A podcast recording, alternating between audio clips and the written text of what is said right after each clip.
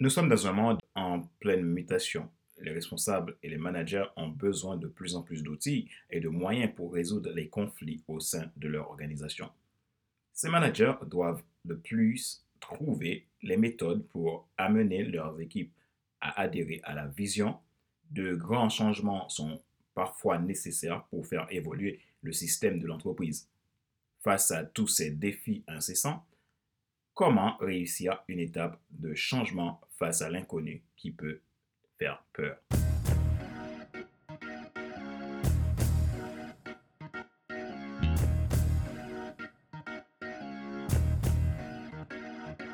Bonjour mesdames, messieurs. Merci d'avoir rejoint le FC Leadership Podcast, le podcast de la semaine destiné à ceux et celles qui en ont assez de subir la vie et qui veulent passer à l'action, même s'ils ont peur, pour vivre enfin leur rêve. Je m'appelle Fadler Célestin, je suis coach professionnel certifié et consultant formateur, auteur du guide de l'auto-coaching pour les l'épanouissement professionnel des personnes et co-auteur du livre Devenir enfin moi. En avant vers la route, soit ce que tu dois absolument savoir sur toi-même pour enfin sortir de la rêve et vivre la vie de tes rêves. Nous sommes à l'épisode numéro 44 de la série FC Leadership Podcast. Dans cet épisode, nous avons un invité spécial, c'est Michel Carrière, qui est coach professionnel certifié, consultant et formateur en gestion de projet. Il est le fondateur de l'entreprise Corum et aussi de Air Coach Pro, qui est une plateforme qui réunit un ensemble de coachs au niveau national aussi international. Étant donné que Michel est un coach de changement, un expert qui a une passion pour le domaine du changement et l'accompagnement de managers, surtout des jeunes managers, il va apporter ses conseils sur ce sujet, comment réussir une étape de changement? Écoutons Michel Carrière, on se rejoint après. Bonsoir Michel. Bonsoir Fadler. Comment ça va? Ça va bien, ça va bien. Et donc, merci euh, d'avoir accepté de participer à cet épisode numéro 44 euh, du FC Leadership Podcast. Merci à toi de m'avoir invité. Et sur, notre sujet d'aujourd'hui, c'est comment réussir une étape de changement. Et donc, je vais d'abord te demander, euh, Michel, si tu peux te présenter pour qu'on puisse savoir qui tu es. Voilà. Alors, je suis un homme. je plaisante. Je suis né en 1962. J'ai débuté ma carrière en 1984. J'étais analyste programmeur en informatique. J'ai eu mon premier poste de manager d'équipe en 1991. J'ai repris mes études en 2002 pour aller chercher un bac plus 5 et puis pour acquérir des, compétences que j'estimais qui me manquaient. Euh, entre autres, en termes de management d'équipe, je me suis expatrié au Québec de 2005 à 2010. J'avais une opportunité qu'on ne peut pas ignorer. Je suis rentré en 2010. J'ai eu un peu de mal à transformer mes compétences acquises en France. Mais finalement, là, j'ai trouvé ma place il n'y a pas très longtemps. Euh, je me suis formé au coaching en 2016 et aujourd'hui, ben, je, je, suis euh, un homme orchestre de la gestion de projet et de la gestion du changement.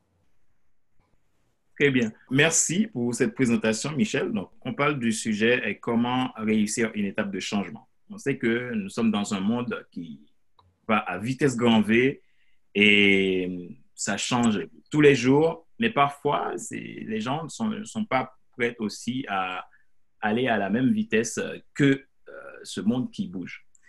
Donc, maintenant, euh, le sujet sur le changement, c'est un sujet qui, que, voilà, tout le monde en parle. Donc, dans les entreprises, on a besoin de changement. Donc, dans la vie personnelle, on a besoin de changement. Les managers ont besoin de changement.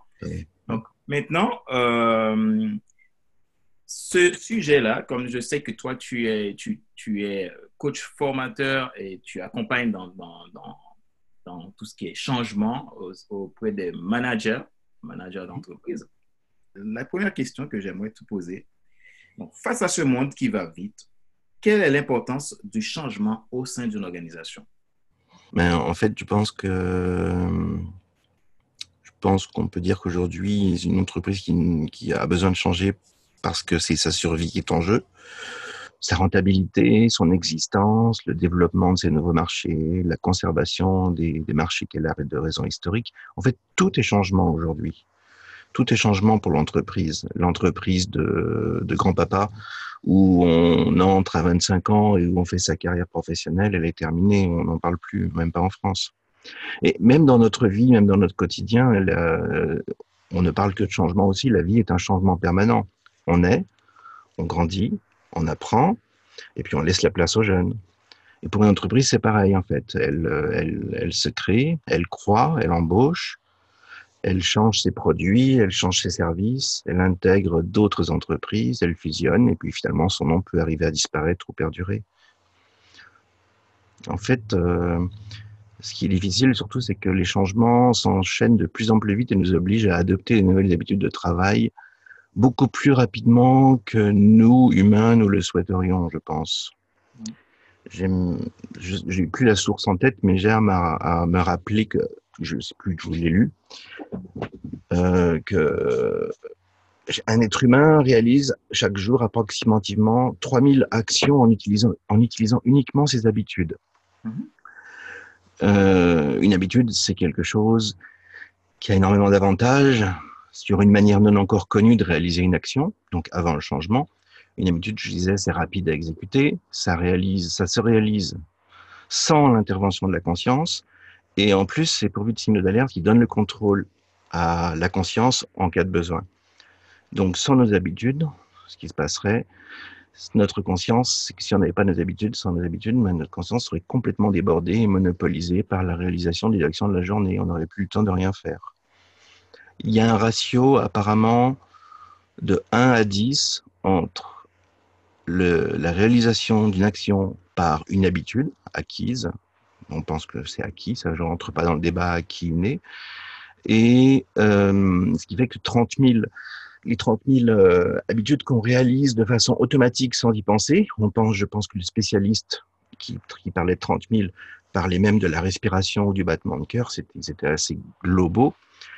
Euh, ça signifierait que si nous devions tout faire de façon consciente, ben, on n'aurait plus le temps de rien faire d'autre. L'avantage de l'habitude, c'est qu'elle réalise tout automatiquement et elle libère la conscience du travail de réalisation, de suivi et de maîtrise de l'action.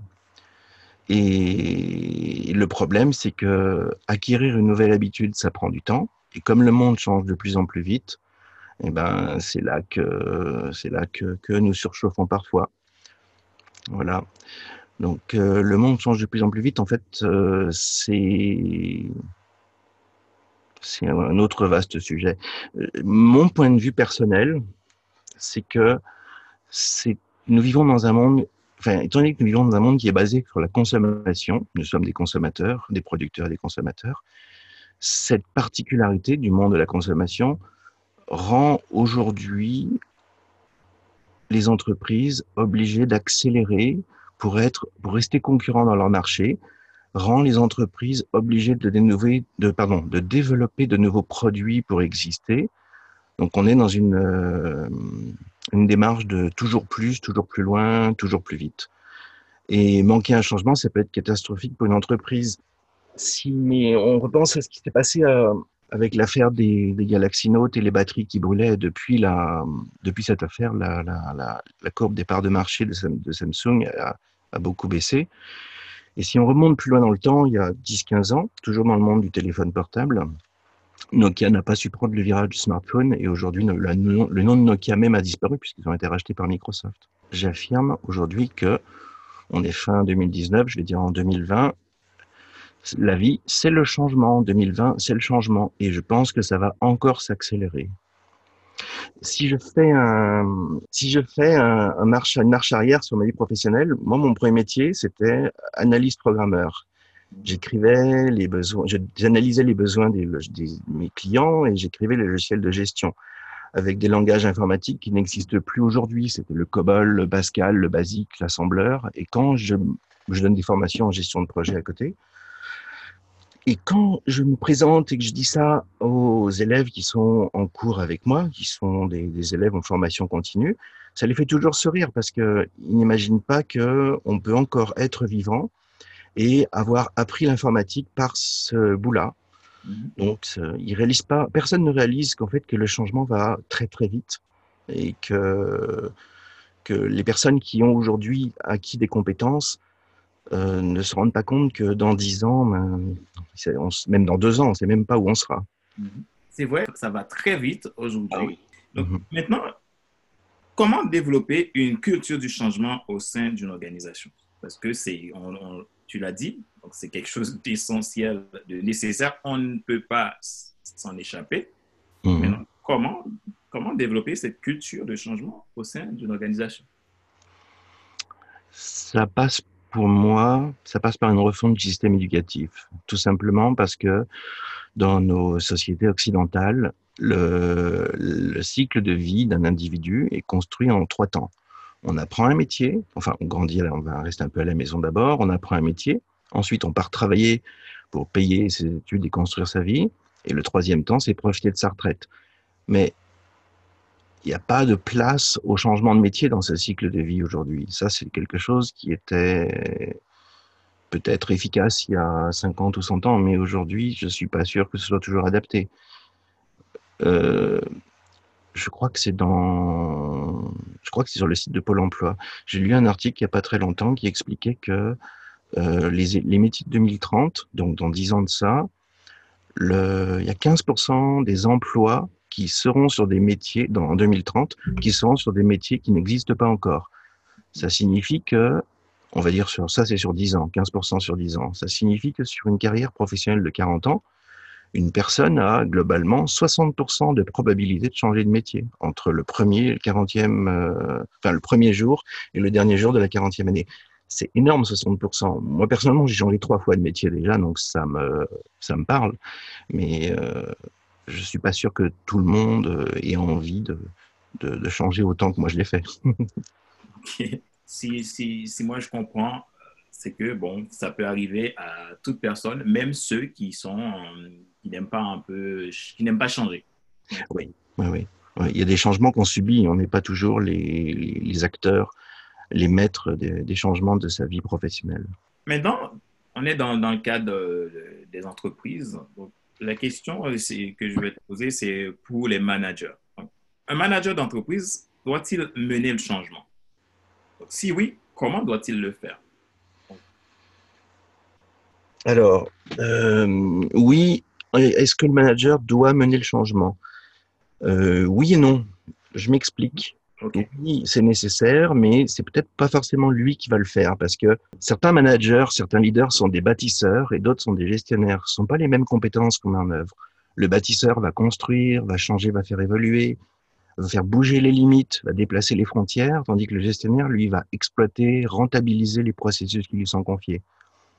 Donc, oui, il faut le faire, mais euh, il faut peut-être confier le pilotage du changement à des personnes dont c'est le métier, des externes dans l'entreprise ou quand c'est une grosse entreprise, une cellule spéciale dans l'entreprise qui pilote le, les, les, projets de transformation.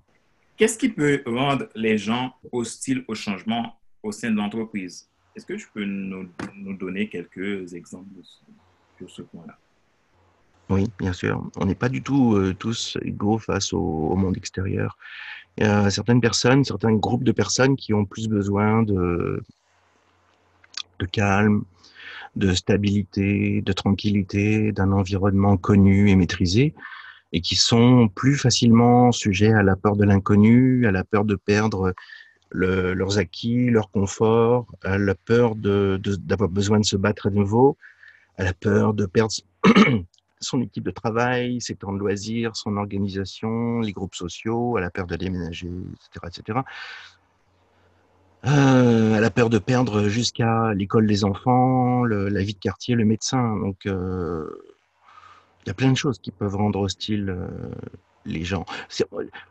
Tout ça, ça peut se regrouper en une seule chose, c'est la peur de l'inconnu. Mmh.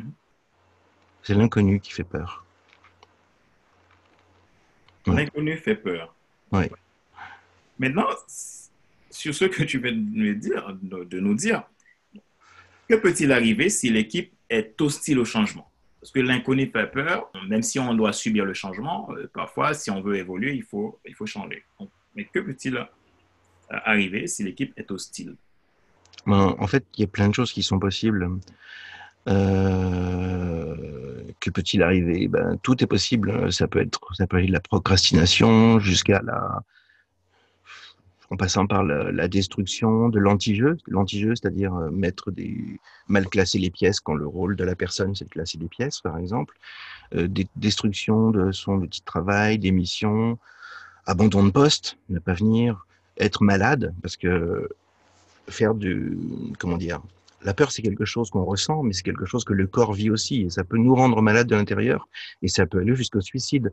On l'a vu avec, euh, je citerai pas de mon entreprise, mais on l'a vu avec récemment avec des entreprises qui menaient le changement à marche forcée avec un accompagnement que je ne sais pas comment il était, mais qui, qui, qui, a, qui a amené certains managers à mettre fin à leur jour.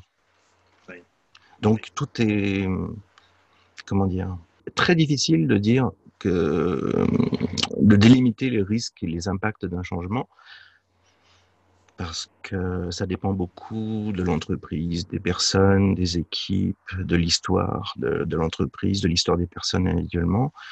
Et ça peut aller très, très, très, très loin en, impact et en risque. Donc, il vaut mieux le gérer clairement. Maintenant, que peut-on faire pour vaincre la résistance au changement, que ce soit au sein de l'entreprise, au sein d'une organisation? Ah, ça, c'est mon sujet favori. Ah, il, faut, il faut montrer l'exemple. Euh, il faut montrer l'exemple, il faut faire tomber la pression, il faut, faire, il faut abaisser le niveau de peur. Il faut il faut. Euh, la meilleure chose, enfin, je donne des pistes. Après, c'est chacun l'adapte en fonction de ce qu'il sait faire, de ce qu'il peut faire et, et, du contexte. Mais une chose à faire, ce serait de chercher une personne par équipe qui serait l'argent multiplicateur du changement. Parce que quand on est tout seul à changer une équipe d'une entreprise de 100 personnes, c'est pas facile. Si l'entreprise est divisée, je prends un exemple euh, mathématique, en 10 équipes de 10 personnes, c'est plus facile d'aller chercher une personne dans chaque équipe qui est facile à, plus facile, enfin, moins résistante au changement et de l'utiliser comme agent de diffusion du changement. Euh, il faut demander de l'aide, il faut pas hésiter à demander de l'aide. Il faut susciter le désir de changer. Ça, c'est la première étape super importante. Euh, et, j'ai envie de vous parler, j'ai envie de te parler un petit peu d'un processus qui se résume en cinq lettres que moi j'utilise, que j'ai découvert au Québec, qui s'appelle ADKAR, A-D-K-A-R, qui est le fait d'une société de services américaine qui a dû apparaître il y a 17 ans à peu près. Les lettres ADKR, c'est en anglais, c'est Awareness, Desire, Knowledge, Ability, Reinforcement. En français, moi je l'ai traduit par les, enfin, ce sont, sont les cinq étapes du processus qu'il propose. Je le traduis par prise de conscience, qui est la première étape. La deuxième, c'est motivation, puis connaissance, ensuite aptitude et consolidation. Et par là-dessus, une grosse dose de bon sens, comme disent les Québécois du GBS, du gros bon sens. Donc, euh, je propose qu'on les passe par le menu, les cinq. Mm-hmm. Ok. Donc, la première étape, le A, la prise de conscience, awareness, c'est le moment pour l'entreprise de faire savoir qu'on va changer. Les actions que l'entreprise peut poser à ce moment-là sont, sont des actions simples. C'est informer du changement, euh, à la fois la raison du changement, la motivation, les objectifs, qu'est-ce qu'on vise, identifier les, messages à délivrer pour chaque public parce que on ne parle pas de la même manière à quelqu'un qui dans l'entreprise, il y, a, des personnes de culture et de niveaux sociaux différents et on ne parle pas toujours de la même manière. Mhm. Euh, ils n'ont pas non plus les mêmes motivations, les mêmes envies, les mêmes enjeux. Donc, il faut commencer à jouer sur sur ces euh, comment dire sur ces sur ces leviers. Euh, essentiellement, je dirais que pour les équipes, c'est le si on colle ça en parallèle du processus de deuil de, de, de comment elle s'appelle Elisabeth Kubler-Ross, qui était une psychologue, une psychiatre très connue, euh, c'est la phase de, c'est le moment où, les employés se prennent la claque en fait. C'est le moment de la prise de conscience. On va se prendre un changement, au secours, qu'est-ce qui va nous arriver?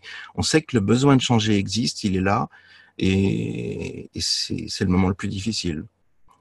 La deuxième étape, donc D comme desire, que moi je traduis par motivation en français, c'est le moment de susciter le désir, l'envie de la personne de participer et d'aider au changement. Le désir est ce qu'il, euh, comment dire, est ce qu'il fait. C'est l'envie de changer. Il faut aller chercher les motivations, les motivations qui sont de, de plusieurs catégories. Les motivations peuvent être culturelles, peuvent être euh, politiques, techniques. Euh, les questions qu'on se pose à cette étape, quand on veut communiquer, c'est ou quand on les questions qu'on veut susciter, dans notre communication, c'est quel avantage est-ce que je vais en retirer?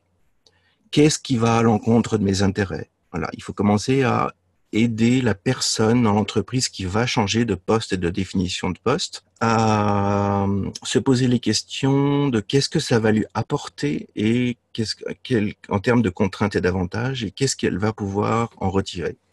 Et les actions à poser, ben, c'est identifier les, sources individuelles de motivation. Donc, ça veut dire beaucoup, beaucoup communiquer en tête à tête avec les, managers et les équipes. Analyser les impacts par équipe, communiquer les impératifs du changement en mettant en avant les bénéfices business et les bénéfices personnels. Parce que euh, quand on fait, euh, dans les gros projets, quand moi, en tout cas, quand je fais un gros projet, que j'ai fait une analyse de, des parties prenantes, une analyse de toutes les personnes qui sont impliquées dans le projet.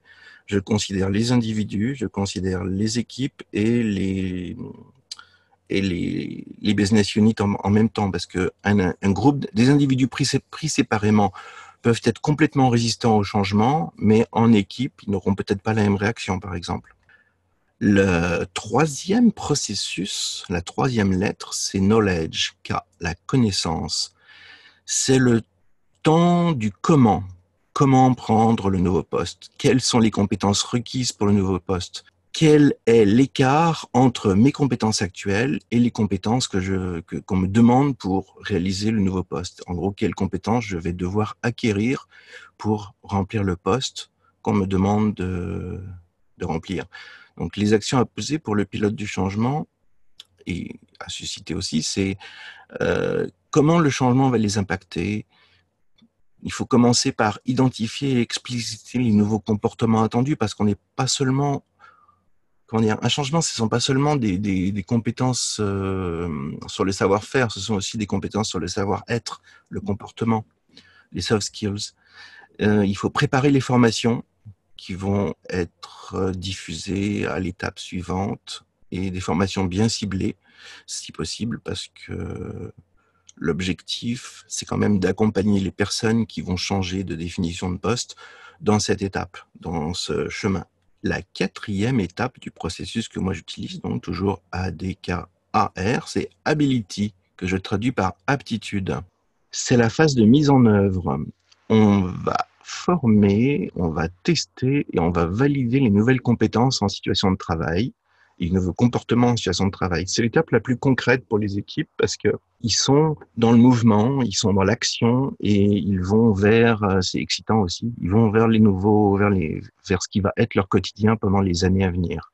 Donc, euh, on déploie les formations, on évalue leur impact sur le terrain, on procède aux ajustements des formations. On est dans un cycle plan, do, check, act. C'est-à-dire que l'idée, c'est de, une fois qu'on a identifié dans chaque étape des key users, des utilisateurs clés, les former, vérifier que la formation a bien porté ses fruits. Si c'est pas le cas, modifier la formation, réexécuter la formation, vérifier que ça fonctionne, etc., etc., jusqu'à ce que jusqu'à ce que tout soit parfait et qu'on puisse former les équipes au complet. Il faut aussi faire adopter les nouveaux comportements. C'est-à-dire que la formation, comme je le disais tout à l'heure, c'est pas, comme je te disais tout à l'heure, c'est pas seulement une affaire d'appuyer sur un bouton. C'est hum, aussi de le faire des fois avec le sourire. Ça, ça peut changer plein de choses. Et puis, moi, j'ajoute personnellement une grosse couche de coaching des collaborateurs, y compris les managers, pour bien sûr pour les encourager dans leurs efforts, qui, est d'acquérir de nouvelles compétences et de nouveaux comportements parce que ce n'est pas un acte naturel pour l'être humain. Dans mes projets, moi, j'apporte toujours beaucoup, beaucoup de, de présence, d'assistance, de soutien aux managers et aux équipes, mais surtout aux managers parce que les managers d'équipe sont les personnes pour moi qui sont les plus importantes. Ce sont eux qui sont au frontal avec les équipes. Ce sont eux qui, qui sont, euh, comment on dit ça, euh, je veux pas qu'il joue le rôle de fusible euh, dans le projet de changement. Donc, je, je les fais accompagner par des coachs et je me réserve toujours dans mes projets une ligne budgétaire spéciale pour pouvoir euh, les faire accompagner par des coachs. Car le soutien psychologique, c'est essentiel dans les moments de transition et d'incertitude. La dernière étape, qui est tout aussi importante que les autres, c'est R, reinforcement, que je traduis par consolider. Alors, En même temps, c'est important de fêter chaque étape qu'on fait, fêter le. Et aujourd'hui, je suis convaincu que les coachs ont un impact énorme dans ce monde. Je pense que ça va se vérifier assez rapidement dans les, années à venir. c'est que le coaching, c'est la meilleure manière d'aider quelqu'un à vaincre ses résistances, à changer de comportement pour aller vers l'inconnu, pour aller vers quelque chose de nouveau. Très bien. Plus de sérénité, plus de confort. Et la vision, oui, comme tu disais, plus de vision. La vision est très importante. Pourquoi je le fais et le pourquoi je le fais est plus important que le comment je le fais. La vision est plus importante, oui. C'est ce que j'aime bien dire aussi dans, dans, dans les épisodes, épisodes de podcast. Donc, euh, mhm. à chaque fois qu'on a envie de lâcher, c'est de se poser la question euh, pourquoi je le fais? Mhm. Parce que le pourquoi nous permet de trouver le sens, le sens de, ce à quoi, pourquoi nous, avons, nous, sommes lancés là-dedans et donc qui va nous permettre aussi parfois de nous remotiver. Oui, c'est très important euh, quand on a des doutes comme ça de faire une pause, de lever le nez du guidon et de remettre le, de reprendre un petit peu de vision, un peu de, de comment dire, d'énergie par la vision, avant de replonger dans les, dans les tâches euh, chronophages, les tâches euh, quotidiennes, dans le micro-détail. Très bien. Il y a environ euh, cinq choses que tu as citées dans cette dernière partie de cet épisode. Tu as parlé des... Donc, dans la question où je t'ai posé, faut-il communiquer pour une vision pour amener le, un changement? Oui. Tu as dit que, donc, il faut D'abord, il faut des conseils, il faut de l'information, oui, de la vision, de la formation et des encouragements. le dernier mot, des encouragements, moi, je, je pense que c'est la clé. Donc, euh, une fois qu'on a, qu'on a la vision, parce qu'il y a des moments où on peut être, euh, on peut, se, on peut être démotivé ou avoir passé par des situations difficiles. L'encouragement, donc, est un, un, facteur important dans, dans cette, dans cette évolution vers le changement. Oui, j'abonde dans ton sens, oui. Avec la vision, l'encouragement, c'est le plus important. Le reste, c'est nécessaire, mais c'est pas ça qui va vous donner le goût de changer. Oui, d'accord. OK.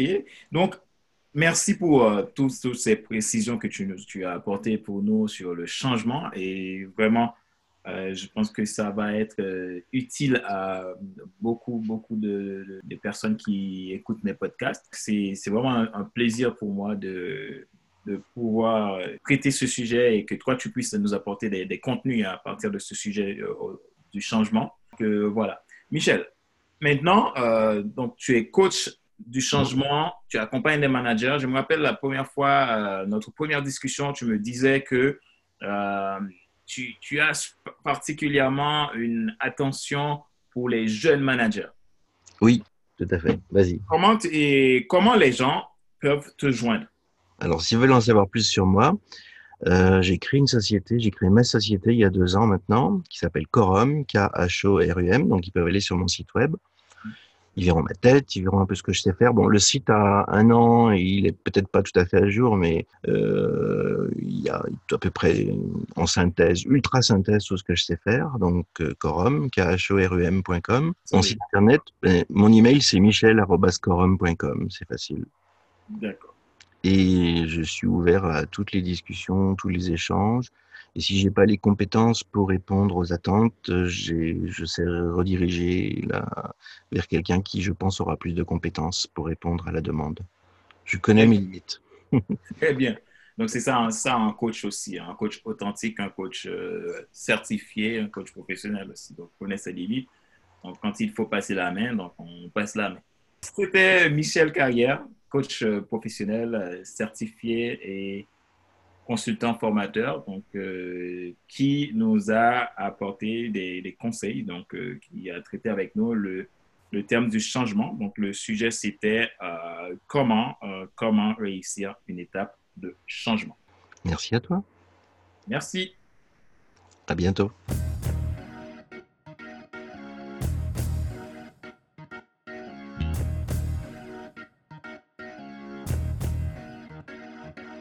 Nous sommes arrivés à la fin de cet épisode numéro 44 de la série FC Leadership Podcast.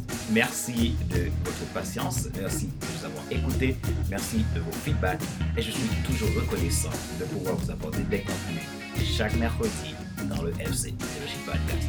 Si vous souhaitez être accompagné par un coach professionnel certifié RNCP et un consultant formateur passionné de voir les gens arriver au plus haut sommet de leur réalisation personnelle ou professionnelle, vous pouvez me contacter à contact.fclestin.com ou le site internet à www.fclestin.com ou le site coach-formateur.com. Ma joie est dans votre réussite. C'était Fadler Célestin, votre coach professionnel certifié RNCP, consultant formateur, auteur du guide de l'auto-coaching pour un épanouissement professionnel et personnel accru, co-auteur du livre Devenir enfin moi, en avant vers la route, soit ce que tu dois absolument savoir sur toi pour enfin sortir du regard des et vivre la vie de tes rêves. Je vous dis à la semaine prochaine pour un nouvel épisode de FC Leadership Podcast. Bye.